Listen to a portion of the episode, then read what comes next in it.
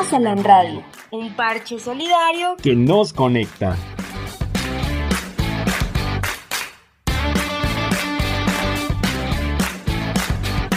Hoy, en el lugar del otro.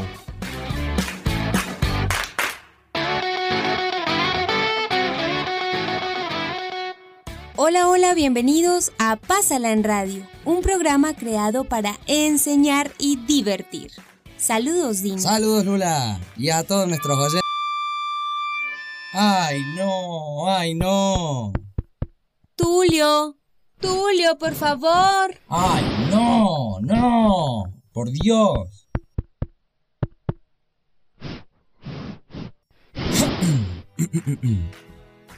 Hola pibes y pibas, lo sentimos problemas técnicos por culpa de Tulio, pero bueno, hay que ser empático, ¿cierto? Y de eso es lo que queremos hablar hoy. Exacto, Dino. Pero más que decirlo es sentirlo. La empatía es ponernos en los zapatos, en la piel del otro, no juzgarlo y entender su situación. Es cierto, Lula. Pero para mayor claridad, veamos la siguiente historia. ¡Ey! Espera, espera. ¿En el lugar de otro? ¿Qué? ¿Quién habla? La palabra empatía deriva del término griego empatia, sentir. Recibe también el nombre inteligencia interpersonal. Tener cuidado por Howard Gardner. Se refiere también al uso de la memoria, la atención, la percepción, la creatividad y habilidad emocional de conocer y comprender el universo emocional de otra persona. ¡Nos interceptaron! ¡Tulio! ¡A la historia! ¡A la historia! ¡A la historia!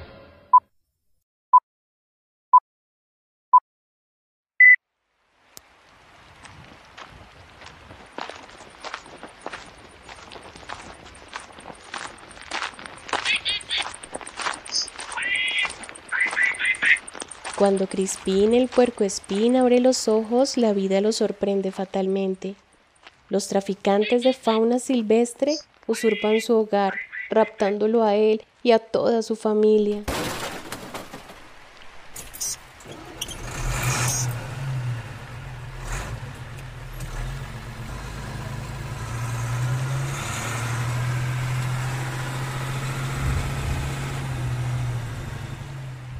Los primeros días fueron solo oscuridad y miedo. Crispín y sus hermanos pasaron las horas acostados en el regazo de su madre. Decenas de animales claman libertad encerrados en jaulas de cristal. En una de estas ponen a Crispín y a su familia, pero rápidamente los van separando. Sí, señora, tan solo 10 mil pesitos por el animalito. Vea qué lindo está. Y si quiere, también le puede dar arroz. Era lo único que escuchaba Crispín desde que llegó a la tienda de animales, hasta que un día... ¡Alto! Queda usted detenida por tráfico ilegal de fauna silvestre. Llévensela, muchachos, y coloquen los animales en el camión.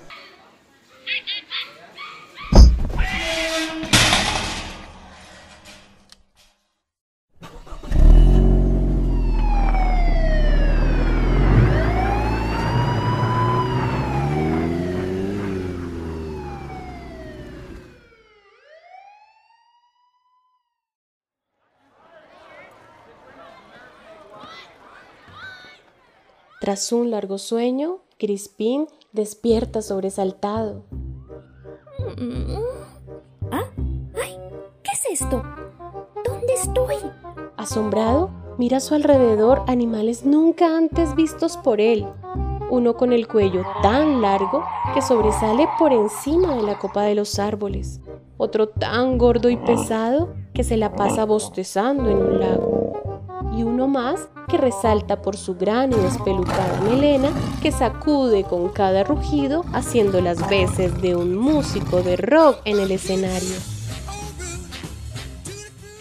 Estupefacto, contempla también un ave gigante de largas patas y tosco pico que comparte el corral con un caballo blanco de rayas negras.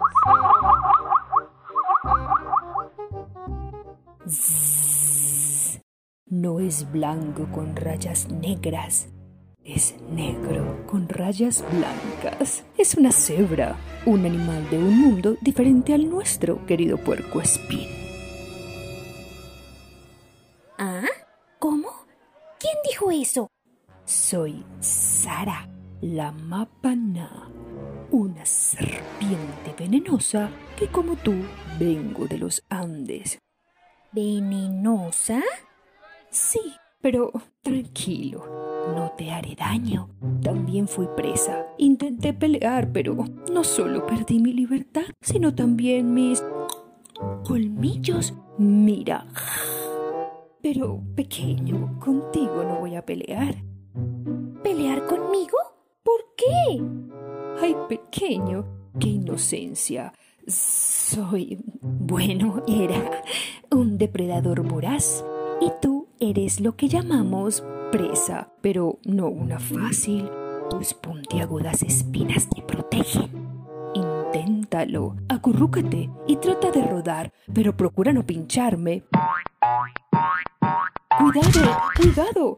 Ah, muy bien hecho, amigo. Siempre que tengas miedo, haz eso. Y nadie podrá hacerte daño. Pero dime, ¿cómo te llamas y de dónde vienes? Señorita Ma Ma Mapana, me llamo Crispin. Vengo de una tienda de mascotas. Perdí a mis padres y luego me trajeron aquí donde estoy. Estás en el zoológico, pequeño Crispin. Aquí traen a los animales que rescatan para que se recuperen. Tal vez yo nunca salga, pero tú, tú amiguito, no te preocupes. Estás sano y fuerte. Pronto estarás de nuevo en la libertad de la selva. Sara, la mapaná, cuenta innumerables historias a Crispín, de cuando lidió con un gavilán por un bocado de carne, o cuando capturó sin ser vista un pequeño ratón.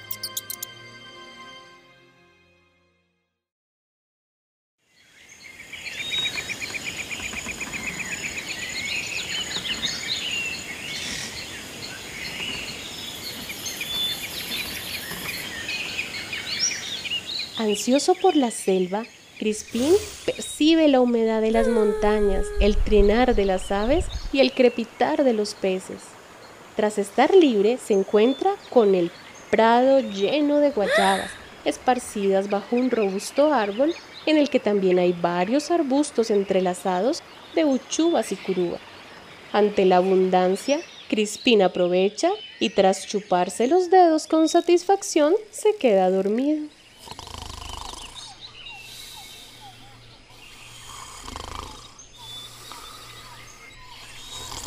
De repente, despierta sobresaltado y se pone en guardia. Algo o alguien se acerca. Crispín teme que pueda ser un depredador. Sin embargo, se asoma un puntiagudo hocico de ojos saltones, largos bigotes y redondas orejas. Es Mirella, la zarigüeya, quien está recolectando bayas para sus amigos. Crispín le cuenta su historia y ella, animada, decide presentarlo a sus amigos, no sin antes darle un tour por la selva. ¿Cómo ves, Crispín? Aquí, en la zona noroccidental del bosque, podrás encontrar todo tipo de bayas. Hacia el sur, ajá, por allá, al descender la montaña hasta la llanura del río, abundante también en todo tipo de manjares silvestres.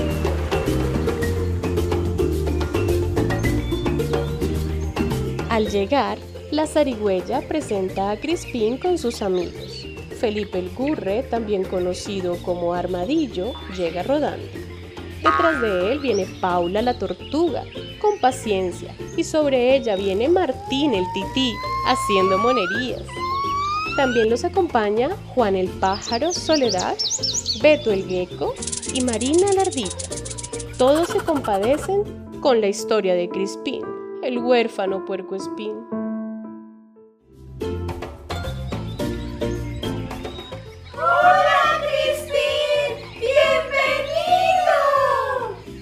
Ahora, muchachos, demostrémosle a Crispín nuestro afecto con un sincero y caluroso cargamontón.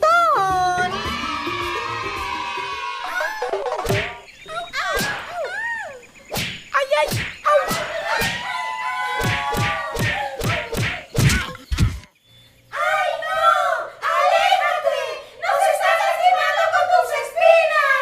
Mirella, la zarigüeya, se pincha la pata. La tortuga Paula se aporrea la cola. Marina, la ardilla, se raya la cara. Juan se pica las plumas y Beto, el gecko, los mira feo. Muy ingenuos ellos no contaron con las puntiagudas espinas de Crispín, el puerco espín, quien olvidó prevenirlos de ellas por la emoción. Muchachos, no, no, no fue mi intención. No se vayan. No, nos has lastimado y te queremos lejos. Vete, por favor.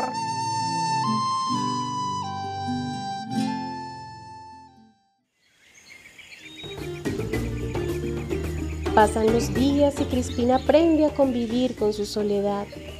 Construye una pequeña cueva debajo del guayabo al que llegó por primera vez cuando el bosque conoció. Poco a poco aprende a adaptarse a su nuevo hogar.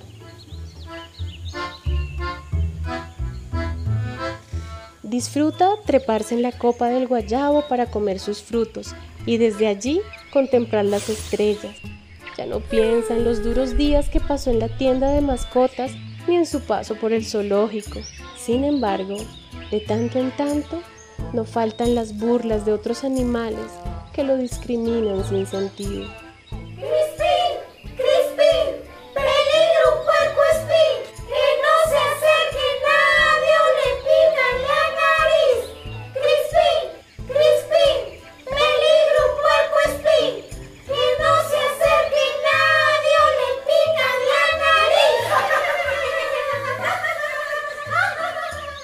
Tragedia se hizo famosa en la selva.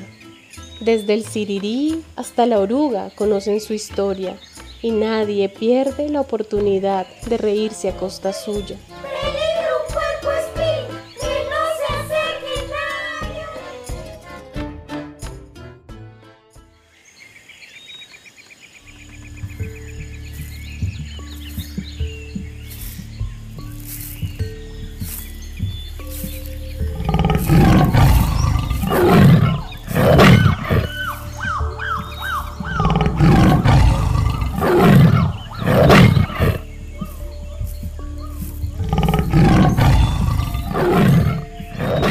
Sigilo, camuflado entre las sombras, pasa inadvertido en la espesura de la selva.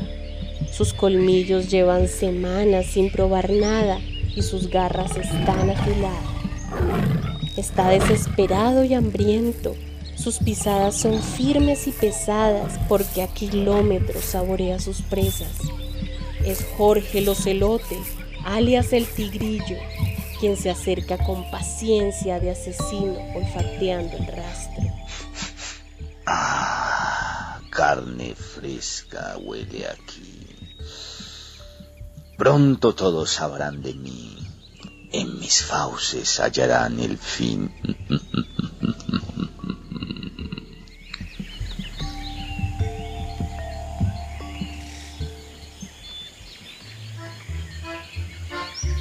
Crispín juega casi toda la noche con las luciérnagas. Piensa que son estrellas camino al firmamento y no hay amanecer en el que no se pregunte ¿Por qué será que la luna a veces es corta y otras veces es flaca? Inmerso en ese pensamiento, llega sin percatarse a la cascada. De repente ve a Jorge, el ocelote, alias el tigrillo. ¡Ay, Dios mío! ¿Pero quién es ese animal tan horrible?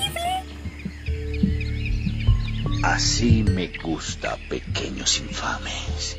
Llevo muchos días sin comer y debo admitir que estoy encantado con el festín que hoy me daré con todos ustedes. ¡No! Apiádate de nosotros, terrible animal.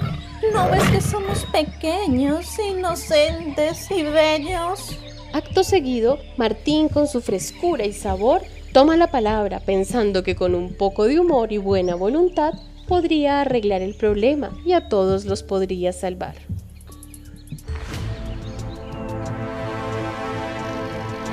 ¡Hey, Tigri! Deja tanta furia, hombre. Podemos enseñarte a comer fruta y verdura. Tales palabras causan en Jorge el ocelote un enojo incontrolable. Se abalanza sobre Martín el tití y ruge sobre él tan fuerte como puede. ¡No! ¡No! ¡Auxilio! ¡No me coma, por favor! ¡No me coma, no me coma, pana! Che, pensé que sería buena idea que te volvieras vegetariano. Jorge, implacable y como loco, agarra a Martín del pescuezo y lo lanza hacia una roca. Martín cae inconsciente y el temor aumenta. Quieren hacerme perder la paciencia, pero no. Mejor me los comeré. Estaría mejor de comenzar contigo, linda zarigüeya de campo. Ya imagino mis dientes carcomiendo tus huesos. Sujetándola con sus garras, la toma muy fuerte, tan fuerte que la pobre por poco pierde el aliento. Sus ruegos y gritos desesperados no funcionan. Nadie es tan grande como para enfrentarse a semejante animal.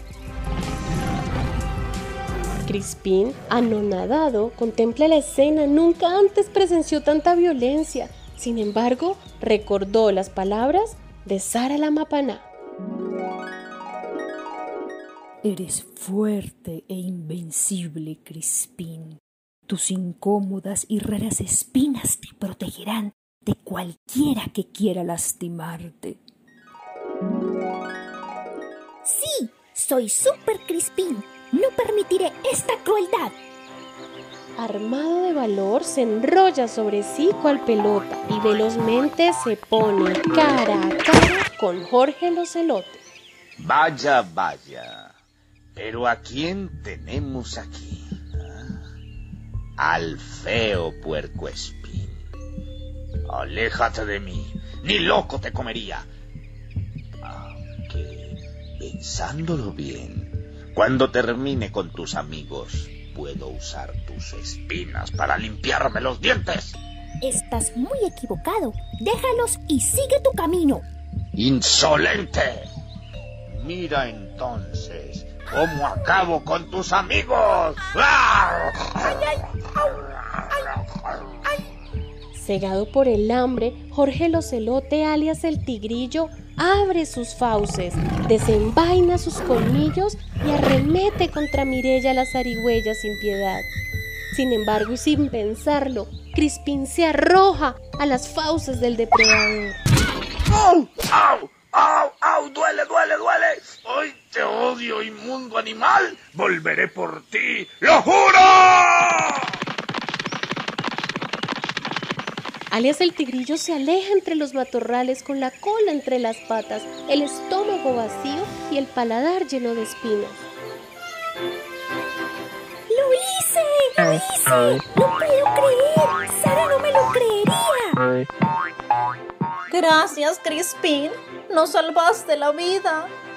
Crispín sabe que aunque controla el poder de sus espinas, nunca podrá acercarse a ellos con confianza y abrazarlos, porque podría lastimarlos. Entonces, así, baja la cabeza y les dice que no se preocupen, que curen sus heridas y se cuiden mucho. Y sin mirar atrás, se marcha orgulloso de su valentía.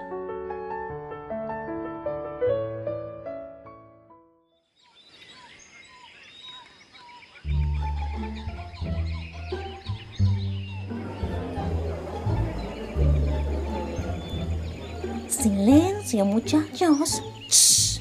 Por favor, no hablen. Lo pueden despertar. ¿Listo? ¿Ya lo tienen todo?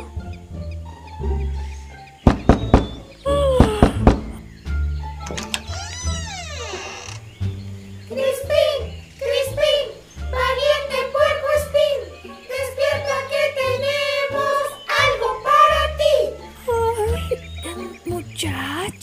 es muy temprano. ¡Qué sueño! Crispín, estamos muy agradecidos contigo. Nos salvaste y queremos disculparnos por las burlas y los malos ratos que te hicimos pasar. Entonces, nos hemos ingeniado una forma para poder abrazarte y jugar a la pelota sin que la pinches. Martín el tití le enseña a Crispín una bella chaqueta de algodón que confeccionaron todos juntos para él. Juan Soledad y Marina la ardilla recolectaron las motas en las plantas que crecen en el río. Mirella la zarigüeya tejió la prenda. Beto el gecko diseñó los parches con palma seca. Felipe el gurre buscó agua para pigmentarla y la tortuga Paula la planchó. Y yo, viejo, y como soy el más elocuente, te presento el presente. Así que no nos hagas el feo y recíbela, que es con mucho cariño. Muchachos, no sé cómo agradecerles. Y ajá, colega, ahora sí nos podemos abrazar.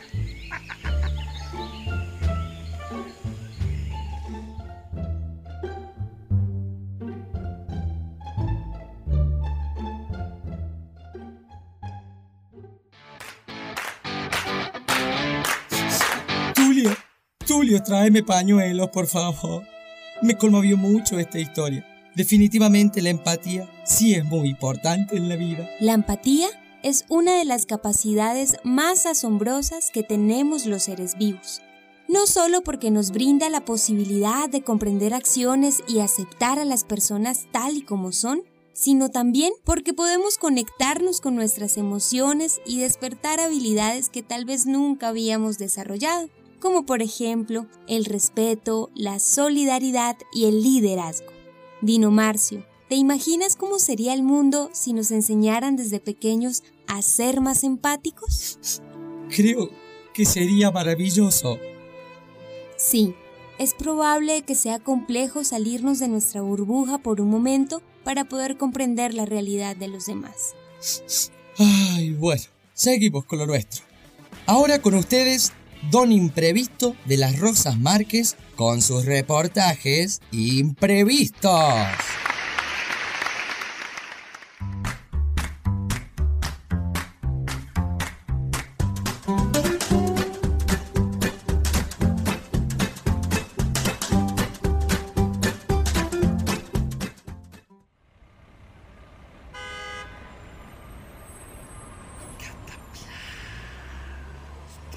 Improvisto, estamos al aire. Improvisto. Hola, hola, hola. Improvisto. Sí, sí, sí, sí. Improvisto. Eh, eh, sí, sí, sí, aquí, aquí estamos. Saludos, Lula y Dinomarcio y a toda nuestra audiencia. Eh, hoy conmigo aquí en mis reportajes im- imprevistos y nos encontramos transmitiendo en vivo desde las calles de Medellín, acompañados de un grupo de familias a quienes quisimos entrevistar para ver cómo es su relación. Esto debido a los bajos índices de empatía que existen en, en la ciudad. Comenzaremos con Tatiana Posada y su hija Yugeris de 13 años, así frente a frente las dos juntas. Cuéntanos Yugeris, ¿qué crees que es lo más difícil de ser tu mamá? Creo que lo más difícil de que seas mi mamá es que te toca luchar con mi desobediencia, mis cambios de humor y, y que la adolescencia te tomó por sorpresa y, y ah, cuando sientes que pierdes el control te desesperas conmigo, entonces te estresas más de la cuenta.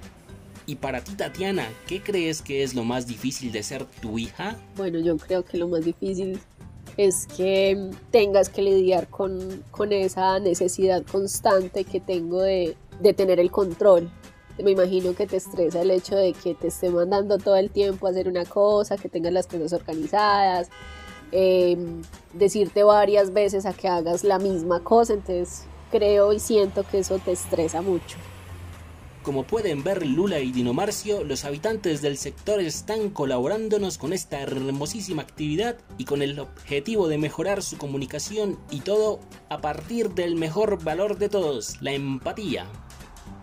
Seguimos con la transmisión en vivo y en directo, amadísima audiencia. Yugeris, ¿qué piensas que es lo mejor de tu mamá? Creo que lo mejor eh, de que seas mi mamá es que hablas abiertamente sobre todos los temas. eh, si tengo alguna duda, eh, recurro a ti y tú me ayudas. y eres muy inteligente. Siempre yo puedo contar contigo y, y hablamos bien, eh, nos entendemos y te quiero mucho.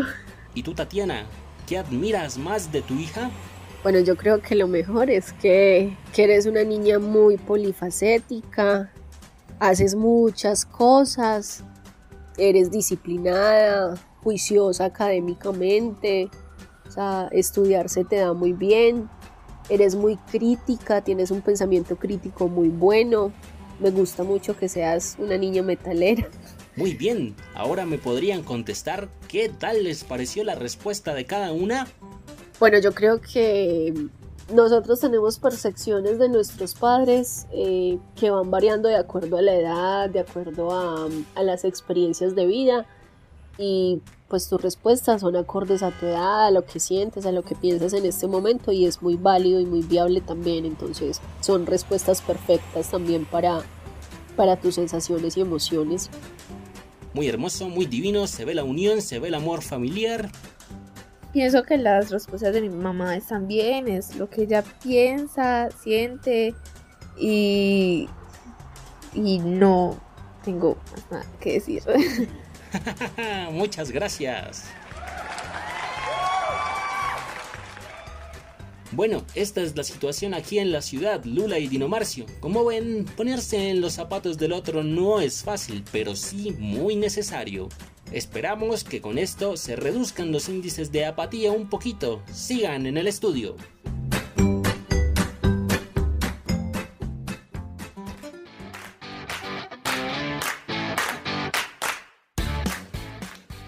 Bueno, regresamos y ahora en el estudio nos encontramos con un super personaje.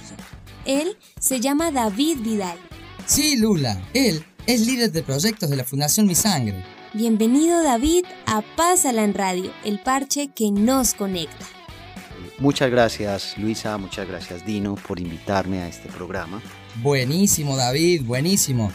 ¿Puedes darnos algunos consejos para practicar la empatía? Ante todo, eh, tres recomendaciones para practicar la empatía. Primero, es tratar de entender el punto de vista del otro, de la otra persona.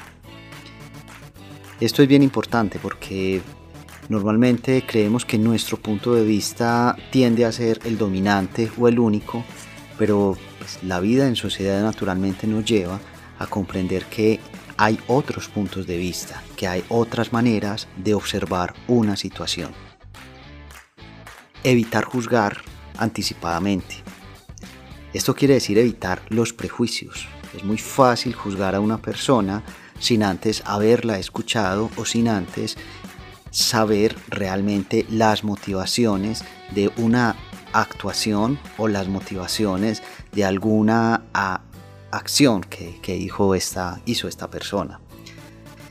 Y finalmente, diría que entender que cada persona tiene su historia. Todos somos un proceso, todos tenemos una historia y todos tenemos algo que ha venido determinando nuestra forma de responder. Y es muy importante comprender cuál es esa historia que hay detrás de esas respuestas o de esas actitudes.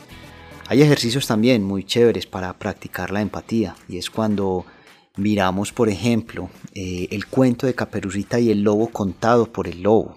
Lo podemos buscar en internet o decirle a algún profesor o profesora que nos, eh, que nos cuente o que nos entregue ese material, el cuento de Caperucita Roja contado eh, por el lobo.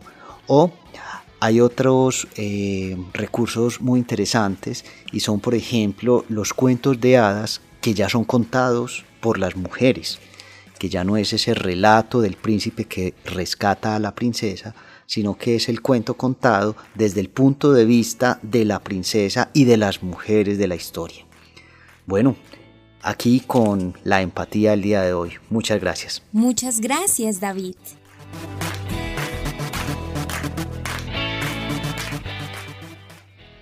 Así, llegamos al final de este capítulo. Esperamos se hayan divertido y aprendido muchas cosas.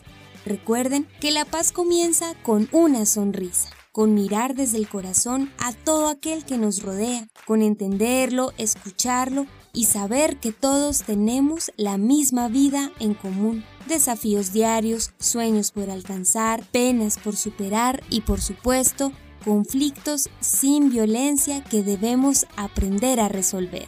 Pibitos, nos vemos en nuestra próxima emisión. Pórtense bien y cuídense mucho. ¡Chao, chao!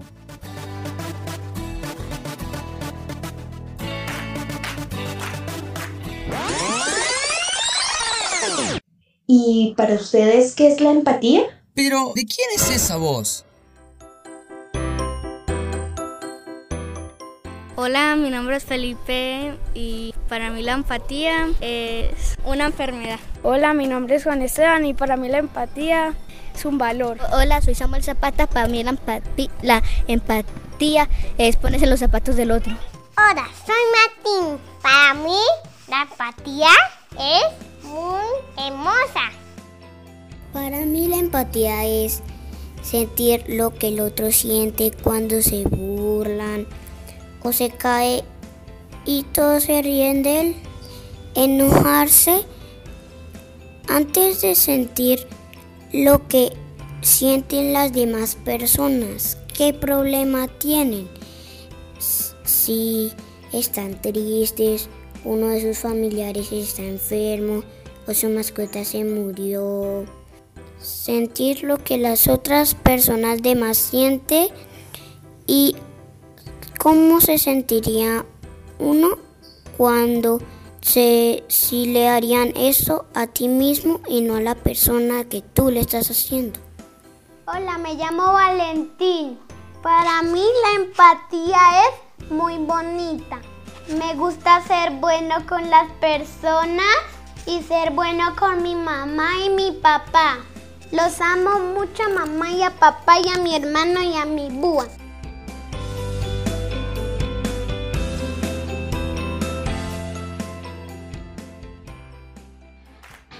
Radio, un parche solidario que nos conecta.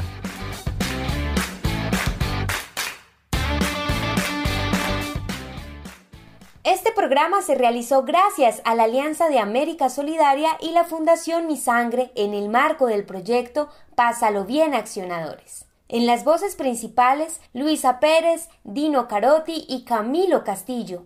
En el cuento, Diana Vaquero, Andrés Holguín, Karen Vázquez y Mónica Zamudio. Efectos de sonido, YouTube y musicalización, Ben Song.